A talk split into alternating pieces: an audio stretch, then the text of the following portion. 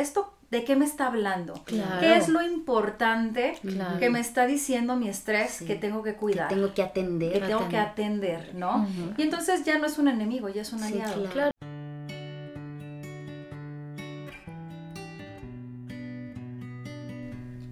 Bienvenidos y bienvenidas a Abrazando el Cambio, el podcast que te guiará a través de un emocionante viaje de transformación y crecimiento personal. Descubre cómo la psicología basada en evidencia científica puede proporcionarte herramientas prácticas para ayudarte a enfrentar los desafíos de la vida. Prepara tus audífonos y únete a nosotras en este camino hacia el cambio, la conexión y el cuidado personal.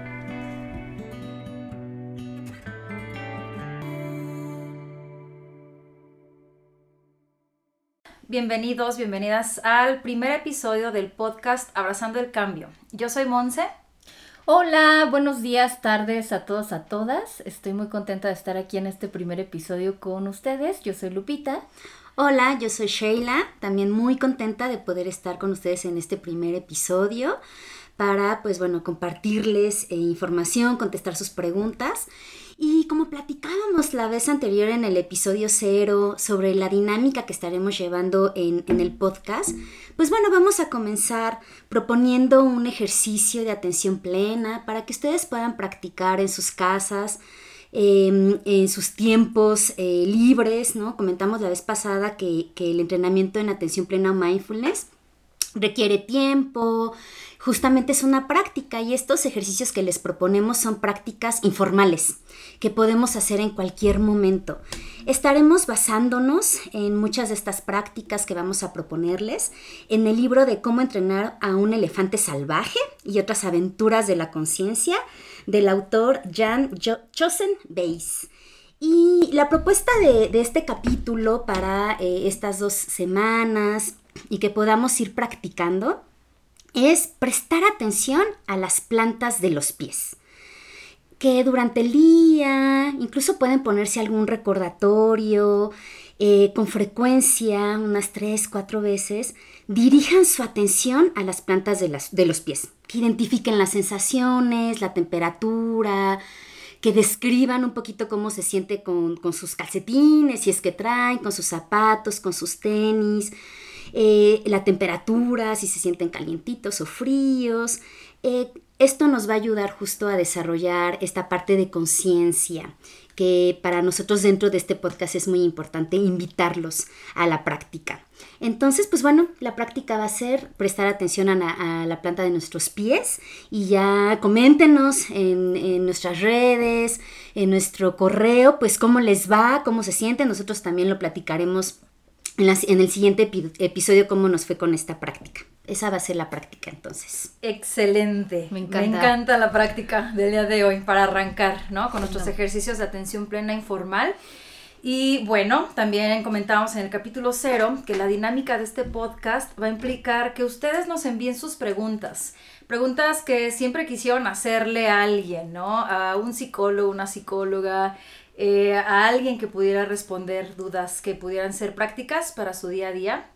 Y entonces el día de hoy vamos a escuchar a Cris, que amablemente nos envió una pregunta súper interesante y que vamos a compartir a continuación.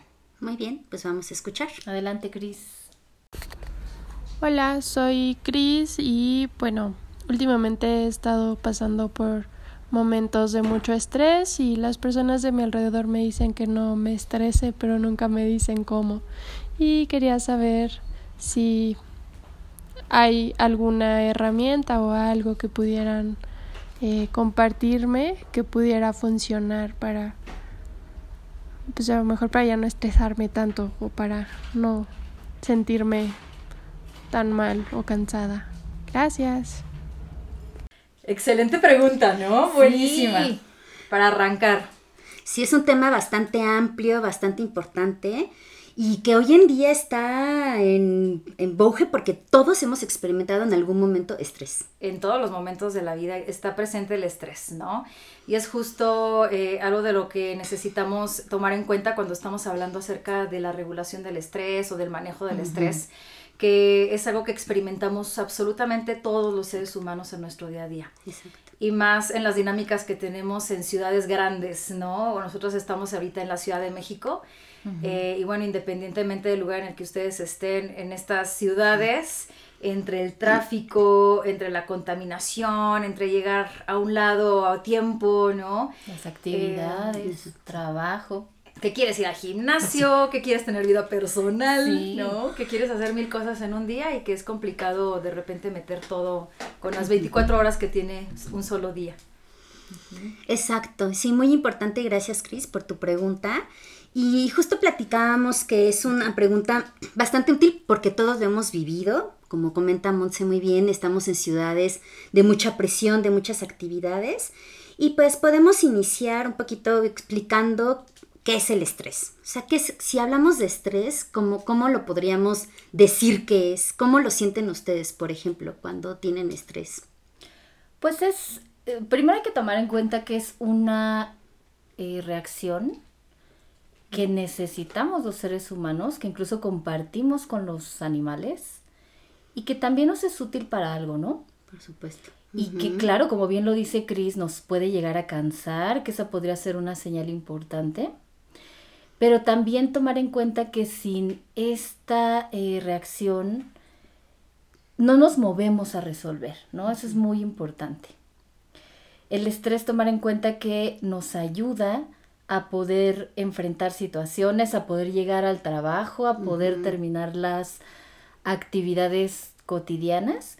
Y finalmente esto, ¿no? Quisiera empezar con esta idea de lo necesitamos para funcionar, pero como bien dices, Shay, o sea, vamos a notar cómo lo vivimos, porque ahí es donde se puede convertir en un problema y empezar a, ver cómo poder eh, sobrellevarlo, ¿no? Así es. Yo me doy cuenta que cuando estoy estresada empiezo a pensar y pensar y pensar en, lo que tengo que resolver y mi cuerpo lo empieza a sentir, ¿no? Me empieza a doler la cabeza y entonces me empiezo a sentir un poco más irritable y entonces ya noto que le contesto un poco mal, tal vez a personas incluso que quiero, ¿no? Es lo que me noto y es, es cuando digo, a ver, necesitamos hacer algo, ¿qué está pasando, no?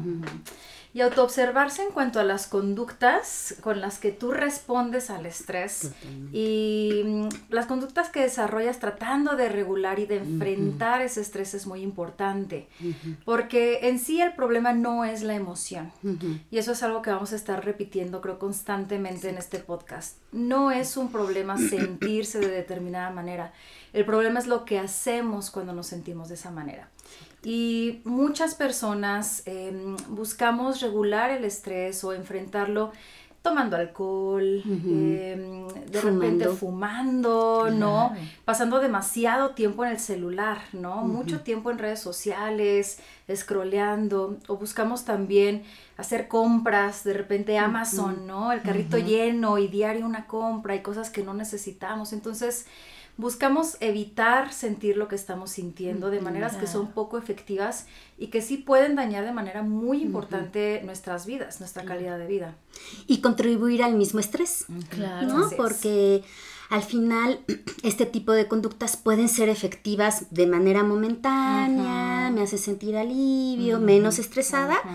Pero de repente otra vez, ¿no? Porque al final no estoy atendiendo como tal aquella situación o esa emoción, en este caso el estrés. ¿no? Entonces, muy bien esto que comentas, Monse, de, identificar cuáles son nuestras conductas que utilizamos cuando, cuando trabajamos con el estrés, ¿no? Claro, y que no son efectivas a largo plazo, como mencionábamos.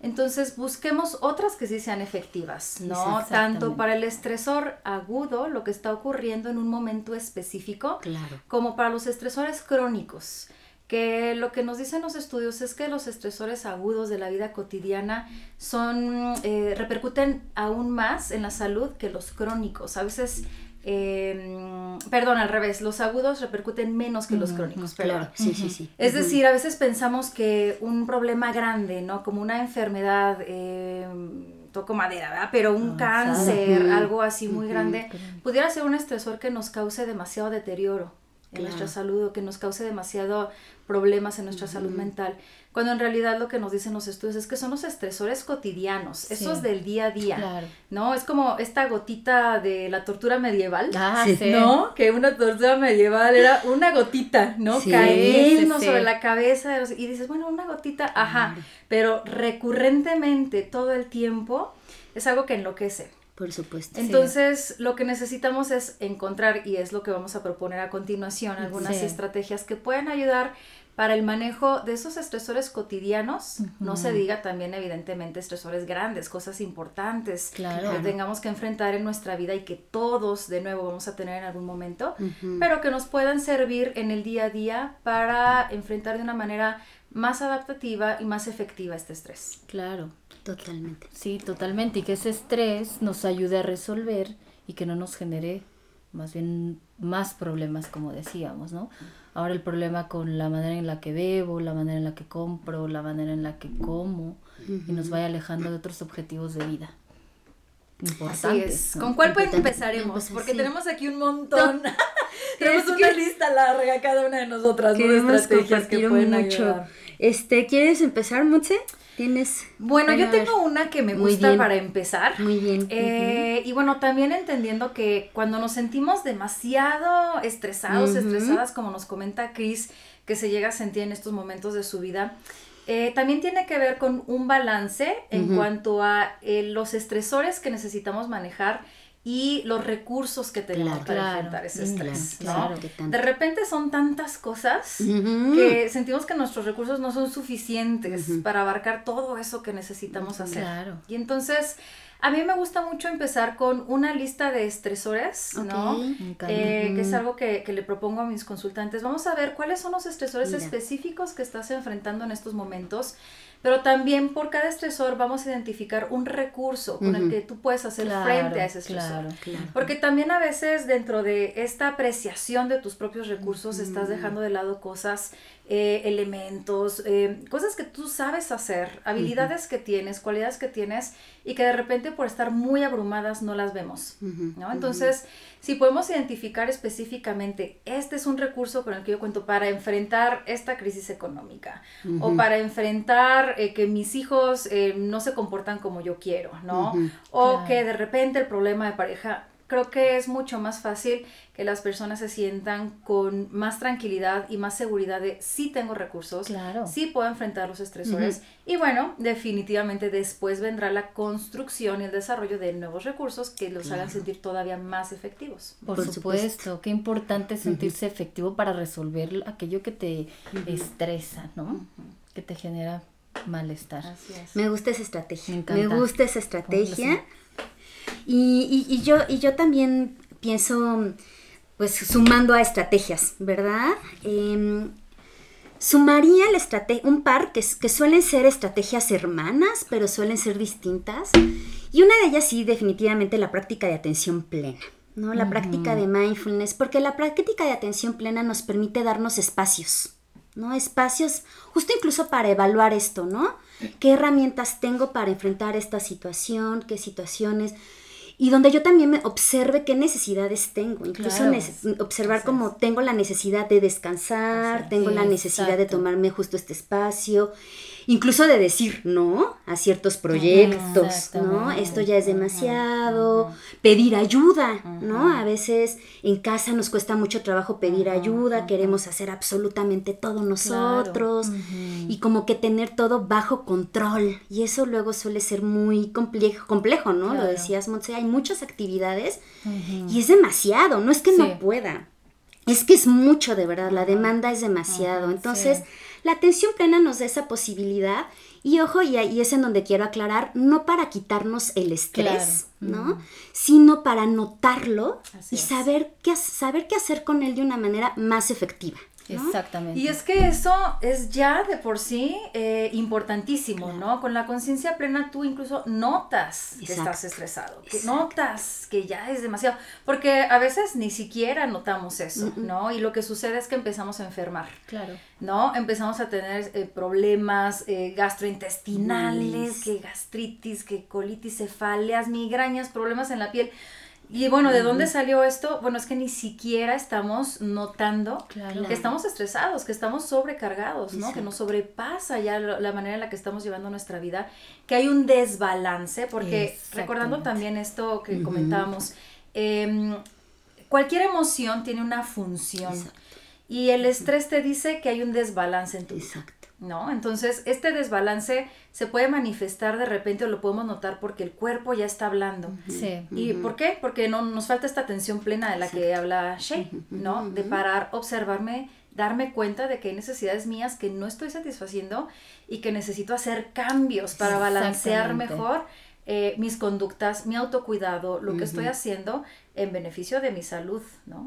Exactamente, ¿no? Y esta atención plena que nos permita día a día identificar para prevenir un mal mayor a largo plazo, como bien lo dicen. Y justo hablando de esto que comentaba Shay, de con la atención plena notar lo que necesitamos hacer, lo que necesitamos atender. A mí me gusta mucho una estrategia que nos puede ayudar a, a, priorizar, a saber por dónde empezar en medio de tantas cosas que a veces hay que hacer, ¿verdad? Y que no hay de otra. Y es una eh, estrategia bien sencilla, pero fíjense que bien efectiva. Y creo que a Monse le gusta. A ver, ¿cuál? Porque la hemos comentado en algún momento. a ver cuál. El ABC. Clasificar nuestras actividades diarias con las letras A, ah, me encanta esa estrategia. Sí, sabía, sabía.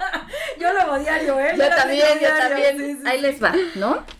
Se trata de utilizar este sencillo eh, sistema de clasificación para nuestras actividades, donde la A son estas actividades súper importantes, son estas actividades prioritarias que tienen que estar listas hoy o a más tardar mañana porque si no esto va a generar un problema.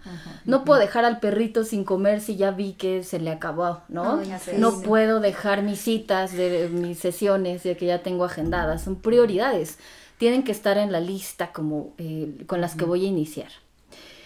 La B significa estas actividades que tengo que hacer a mediano plazo. Un mediano plazo puede ser de aquí a una semana, tres días, ¿no? Más o menos. Y yo puedo ir dividiendo de a poquito para acercarme a esa actividad final. Ejemplo, ¿no? Si tengo que entregar un trabajo, bueno, voy avanzando, voy desglosando en pequeñas metas hasta tener el resultado final. Y la C me encanta porque la C es, es un conjunto de actividades bien tramposas y que nos, nos quitan mucho tiempo. Son actividades distractoras, son actividades sencillas, ¿no? Contestarle el mensajito a mis amigas, mandar el correo, sacar la cita con el dentista, con el estilista, etcétera. Pero al ser actividades sencillas, ser actividades distractoras, nos quitan mucho tiempo. ¿Y qué creen que son las que nos llevan a veces a escapar precisamente de eso, del estrés, que se siente incómodo, que se siente mal? Y pues nos quitan mucho tiempo para dedicar a lo que realmente es importante, ¿no? Entonces yo los invito a practicar esta técnica que puede resultar bastante efectiva. Primero lo prioritario, luego lo que viene a mediano o largo plazo y lo distractor déjenlo al final. Al final lo más sencillo, ¿no? Que entiendo entonces que lo distractor es como cosas que importa, que no son tan importantes, pero que tengo que hacer también. Que tienes que, hacer. Exactamente, ¿no? Pero tienen esa característica de si empiezo por ahí, Sí. En lo que le mandé el mensajito a Monse a Shea, ya me metí a Facebook y ya me pasé media hora y de ahí salté a otras cosas y pues bueno, dejé lo importante de lado, ¿no? Y es que a mí me encanta esa estrategia porque a pesar de que la hago diario, ¿no? Y después de que hago mi ABC, me paso a mi agenda y le pongo horario y ahí todo hermoso y precioso. De repente en esta cuestión de la evitación que comentábamos, ahí estoy, mm, en lugar de hacer eh, lo de la contadora que me choca, ¿verdad? Todo lo que tenga que ver con el SAT, con las facturas, con la contadora, ah, pero que me causa mucho estrés. Mm, ya me puse a lavar ropa. Claro, y no urgía para nada. Exacto. No urgía para nada, ¿no? Pero estoy procrastinando. no estoy haciendo lo prioritario, no estoy cumpliendo mi A. Claro. Me estoy yendo al C, claro, Y entonces tenerlo ya gráficamente, tenerlo visualmente, te confronta con esto es lo que tienes que hacer el día de hoy. Y definitivamente tachar esos A de la lista, uf, qué beneficio y qué, qué alivio, qué alivio, qué alivio, se ya esa te da súper engorrosa. Y bueno, por supuesto habrá un momento para la C, ¿no? Obviamente habrá un momento para las B, pero me encanta esa estrategia porque sí, no te permite procrastinar tan fácilmente. Exactamente, y observarte, como dices, ¿no? Y ver un avance en el día a día. Se suma poder observarte, darte ese espacio de poder definir la A, la B y la C. Y esta organización creo que es muy importante porque sí, sí creo que maneja mucho mejor el estrés, Y porque también te permite identificar que estoy logrando cosas. Cuando ves toda la listota de pendientes, te abruma, ¿no? Es abrumador y dices, no, aquí procrastino más fácilmente, ¿no? Y organizarte creo que también te permite poder incluir actividades de autocuidado, ¿no? Que lo decíamos también, estas actividades que, cada una, que cada persona creo identifica ayuda, ¿no? O sea, como que cada persona sabemos una actividad o dos o tres que dices, esta actividad yo hago y es así como de, ay, mi espacio conmigo, ¿no? este, ya sea que leer, caminar, ¿no? Esta tacita de, de, de, de, cafecito, de calabaza, que estamos tomando el día de hoy. Que estamos tomando hoy. Pero que justo, ¿qué es para eso, no? O sea, no es con la finalidad de evitar, de procrastinar, sino con la eh, finalidad de autocuidarme, de apapacharme, de darme un espacio y que no tiene que durar 20 mil horas, ¿no? Al día, ¿no? Que esas son las cosas que luego la gente dice, no, pero es que no tengo, tiempo, Sheila, ¿no? No tengo tiempo, Monse, no tengo tiempo, Lupita. ¿En qué momento? Y buscarte esos espacios a través de esta estrategia de ABC también son bastante útiles. Exactamente. Para autocuidarse. ¿Y qué importa? Sí, perdón, pero es que también dentro de este autocuidado quisiera agregar, porque es muy, muy, muy importante lo que menciona Shay, de identificar cuál es tu conducta de autocuidado, qué se siente autocuidado para ti. Pero también a veces cuando estamos con estos niveles de estrés, dejamos de lado la parte del autocuidado básica, indispensable de tu alimentación. ¿No? Tener una alimentación suficiente, balanceada, nutritiva, ¿no? de tener tu tiempo de sueño, que sacrificamos muchas veces también, ¿no? Eh, tener tus siete, ocho horas, cada quien conoce sus propios, su propio metabolismo, ¿no? Pero tener una buena cantidad de sueño, una buena calidad de sueño, eh, tener también la posibilidad de hacer un poco de ejercicio, ¿no? Y tiene que ser, no tiene que ser una, rutina extenuante, porque también es lo que dicen, pero ¿con qué energía y con qué tiempo, me pongo a hacer ejercicio? Puede ser una rutina suave, eh, pequeña, 10, 15 minutos, sencilla, de estiramientos, de yoga, de caminar un ratito. Si tienes un perrito, bueno, pretexto ideal, vas a salir a pasar al perrito. Pero incluso eh, estos, estos mm, cosas que podemos hacer en 10, 15 minutos ahí en lugar en, el que estás, afortunadamente hay muchos videos en YouTube, hay mucha disponibilidad, ¿no? De recursos para poder incorporar una rutina suave de estiramientos, de yoga, de ejercicio, ¿no? Eh, y bueno, yo siempre les meto la meditación porque pues como ya dijimos, la atención plena es un recurso súper importante y yo lo sí lo meto en el autocuidado diario, ¿no? Que necesitamos, así como cuidamos nuestro cuerpo físico, hay que cuidar también nuestra mente y bueno, también incluso la funcionalidad y, la estructura del cerebro se ve beneficiada, ¿no? Con la atención plena. Exactamente, ¿no? Qué importantes estos eh, cuidados básicos. La hidratación también súper importante, ¿no? Es algo que yo tomamos, sí, nos tomamos muy en serio aquí, por cierto, ¿no? sí, y justo esto, ¿no? O sea, el cuidado básico en dos sentidos. Uno, como mencionábamos al principio, hacia prevenir los estragos del estrés. Por supuesto, ayuda, que tengas un sueño reparador, que comas a tus horas, ¿no? Como bien mencionaba Monse, de manera suficiente, nutritiva hidratarte. Sí, nos ayuda a prevenir los estragos del estrés a largo plazo y también en el día a día para enfrentar el mismo estrés. No somos las mismas si no desayunamos. claro. No somos las mismas si no dormimos bien. ¿Cuántas veces no hemos, o algunas veces hemos platicado, ¿no? No, totalmente. Cómo nos sentimos, cómo se va sumando malestar en el cuerpo, en la manera de percibir las situaciones, en el cómo nos sentimos. Sí, es un factor de vulnerabilidad. de, totalmente. Totalmente, volverte vulnerable a las situaciones de estrés, porque pues no puedes, como comentábamos, controlar, quitar, ¿no? Es como de me encanta porque nos compartía Cris esto de es que la gente me dice que no tenga estrés. Híjole, eso es, ojalá si fuera como una varita mágica que te quite el estrés. Que no me tanto, ¿no? Exacto, exacto, Y de hecho, no sé si han visto ustedes estos memes o TikTok. Bueno, a mí me ha tocado así de él, este, mis amigos me dicen que quite el estrés. Saco al esposo, a los hijos, ah, renuncio, o sea, ¿no? quito todos los estresores y eso es complejo, ¿no? Es difícil. Entonces es aprender a estar, saber como bien comentabas que necesitábamos un mínimo de estrés para poder adaptarnos, poder hacer cosas, pero sí cuidar que este estrés no, se vuelva duradero, frecuente e intenso, que llegue justo a perjudicar, como incluso hablábamos, de la salud y otras áreas valiosas importantes. Exactamente. Y voy a recuperar una idea justo que acabas de, traer, Shay, y que, bueno, mencionamos un poquito hace rato, justo de ver al estrés desde su funcionalidad. Exactamente. ¿No? Sí nos comentaba Lupita que tiene una función, ¿no? Y es una función que eh, desde que el hombre es hombre, tiene estrés para sobrevivir. Y responder a las demandas, eh, ya sea corriendo, luchando, escapando, haciendo escapando, ¿no? Y entonces, creo que también algo muy importante que podemos hacer en nuestra vida cotidiana es ver a nuestro estrés como un aliado. Sí, así es. ¿no? Como un aliado y no tanto como una amenaza. Exacto. Porque luego se siente desagradable y a nadie nos gusta sentir esa, esa, esa pues como decíamos, ¿no? Cómo se siente en el cuerpo, la tensión de los músculos, la sudoración, ¿no? la, cada quien lo sentirá, la opresión en el pecho, lo que sea que experimente.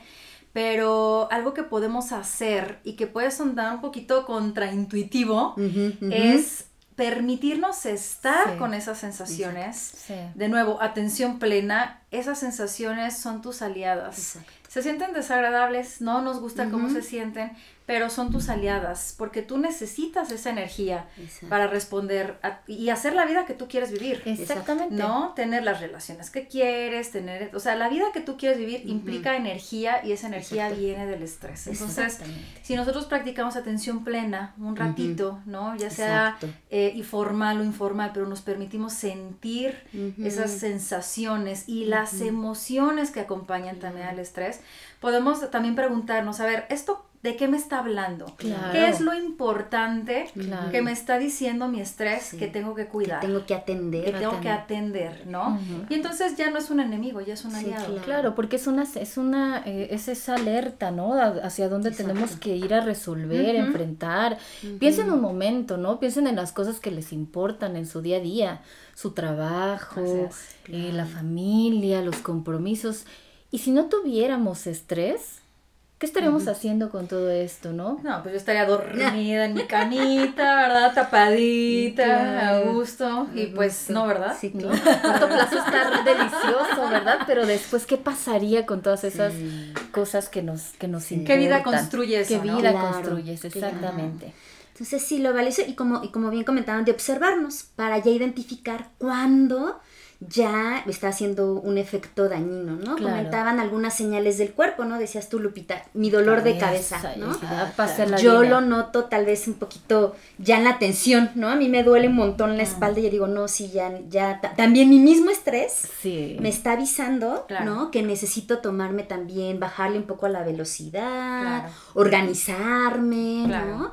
Y sumaría también esta parte de ser no tanto autoexigente, o sea, disminuir la parte de auto exigencia, ¿no? A veces podemos ser muy exigentes de tengo que cumplir toda la lista, no, no me puedo ir a dormir sin cumplir todos estos pendientes y es, no, no seas autoexigente. Por eso lo importante de organizarme, ¿no? Para poder hacer una distribución adecuada, realista de mis actividades en la semana y también poder disfrutarla sin esta autoexigencia de siempre lo tengo que hacer bien. Entonces, yo también invitaría a, fomentar que el mindfulness, ¿no? Hablando de atención plena, lo fomenta mucho, ¿no? Esta parte de ser amable con nosotros mismos, de hoy hiciste lo que pudiste, mañana continúas, ¿no? Porque porque eh, muchas veces en esta rumiación, en el estar pensando, no lo acabé, me falta y esto y esto, no descansamos y estamos perjudicando lo que decíamos, este cuidado básico de dormir, de descansar, claro, círculo vicioso. O nunca es suficiente, ¿no? Nunca es, suficiente. Ya hice A veces, ay, pero no hice D, no hice E, no hice F.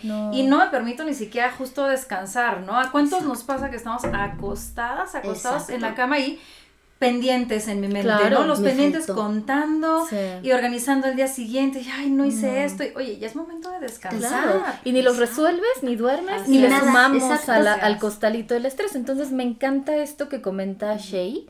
Hay que ser amables con nosotros mismos. Todo cuenta, ¿no? Es mejor hacer objetivos realistas, darnos oportunidad de avanzar poco a poco. Y eso sí nos va a permitir gestionar mejor el estrés. Entonces. Así es. Y tengo un par más que quisiera ya aventar para ir terminando. Perfecto, excelente. no quiero que se me queden aquí en mi lista. Eh, una de ellas, y yo sé que de nuevo, que uno de los principales problemas cuando estamos así de estresados, estresadas, es la falta de tiempo, pero por favor, no olviden conectar con sus redes de apoyo. Exacto. Ay, qué no olviden, no se aíslen, no se aíslen, porque a veces eso hacemos, ¿no? Del trabajo a la casa y medio veo al esposo o a la esposa, si estoy casada, casada, si vivo solo, olvídenlo, no veo a nadie, ¿verdad? Ahí, entonces, dejamos de ponerle atención a nuestras conexiones sociales. Y las conexiones sociales nos ayudan de muchas maneras, pero dos son muy importantes. Una, Mientras más conexiones y vínculos tú tengas, tienes una red de apoyo más efectiva que también te puede servir como un recurso para enfrentar diferentes estresores. Si tú necesitas algo, ¿no? Un apoyo, un favor, escucha algo, algo, algo, tu red de apoyo va a estar ahí para ti. Totalmente. Y eso disminuye demasiado la posibilidad de que tú recurras a cosas que no te van a servir como mencionábamos, ¿no? En lugar de hacer algo inefectivo, recurre a tu red de apoyo, platica con la gente querida para ti, salte al cine, salte a un café, arma un podcast con tus amigas, Ay, para que te desestreses. Entonces, eso es muy importante por un lado. Y por otro lado esto, ¿no? Te ríes un ratito, te distraes, quitas tu mente de los problemas, cambia, claro. Entonces cambia ya el, chip que tú traes, aunque sea por un rato. Entonces, de nuevo, ayuda en el momento, pero también ayuda eh, a largo, mediano y largo plazo a tener una mejor red de apoyo. Claro. ¿Sí? Qué importante. Y para terminar, eh, pues la gratitud también. sí. ¿No? El agradecimiento diario. Esta también es una que me encanta y que yo he visto una disminución súper importante en mi día a día desde que agradezco, ¿no? Y el tener el hábito de agradecer lo chiquito y lo grande, ¿no? Cosas grandes de vida que te pasan, pero no todos los días te va a pasar algo súper grande y súper impresionante, pero cosas pequeñitas que realmente sean cercanas y que realmente digas, ah, ¿cómo, cómo disfruto mi café de calabaza? ¿No? Eh, ¿Cómo disfruto el clima que hay el día de hoy? ¿Cómo disfruto que mi gato se me haya subido al pecho en la mañana? Me ha ronroneado, ¿no? Gracias, o sea, y agradecer realmente hace también un cambio en la visión que tenemos de las cosas. Por supuesto, esas pequeñitas experiencias cotidianas de notar lo, bueno que tenemos, ¿no? En la vida. Gracias. No demos por hecho, agradezcamos. agradezcamos. Y agradecemos mucho, mucho la oportunidad de compartir este tema de estrés. Uy, da para horas y horas y horas. Pero bueno, esperemos que con lo que hoy les compartimos, sobre todo Cris, que muchas gracias por tu pregunta, eh, pues pueda ser útil, ¿no? Para ustedes, para ti, Cris, para nosotras, el poder manejar de manera mucho más efectiva nuestro estrés y disfrutarlo. Y pues ya ven que eh, eh, comentábamos que también para cerrar nuestros capítulos íbamos a, cerrar con una palabra, ¿no? ¿Con qué nos llevamos? Eh, mi palabra o la, que, o la que yo me llevo después de este capítulo y de escucharlas y de compartir algunas estrategias para lidiar mejor con el estrés es equilibrio. No es un equilibrio, ¿no? No es quitar el estrés, no es, o sea, no es tener cero estrés, pero tampoco tener 100 de estrés todo el tiempo para funcionar, ¿no? Sino estar en un equilibrio que me permita eh, responder a las situaciones del día a día, muchas que me pueden agradar y otras que no, pero que, se necesitan estar ahí, eh, el equilibrio entre esas funciones y también mi autocuidado. Entonces, esa sería la palabra con la que yo me llevo en este episodio. Gracias, Shay. Yo me llevo la palabra útil, ¿no? Justo esa tarea de notar día a día que me avisa el estrés, que es importante atender, que es útil, ¿no? Y que no es, eh, y que no es algo que, necesariamente me, me da a dañar, sino que me ayuda a identificar lo importante. Entonces el estrés es útil. Me encantan sus palabras y eh, la mía sería esta idea de los recursos, ¿no? Porque fíjense todos los recursos que comentamos ya en esta media horita de tiempo, ¿no? Hablamos de un montón de cosas con las que contamos absolutamente todas las personas para poder cambiar la relación que tenemos con el estrés. Entonces esa sería mi palabra. Muy bien. bien. Pues muchísimas gracias y nos vemos en el siguiente episodio. Gracias. gracias.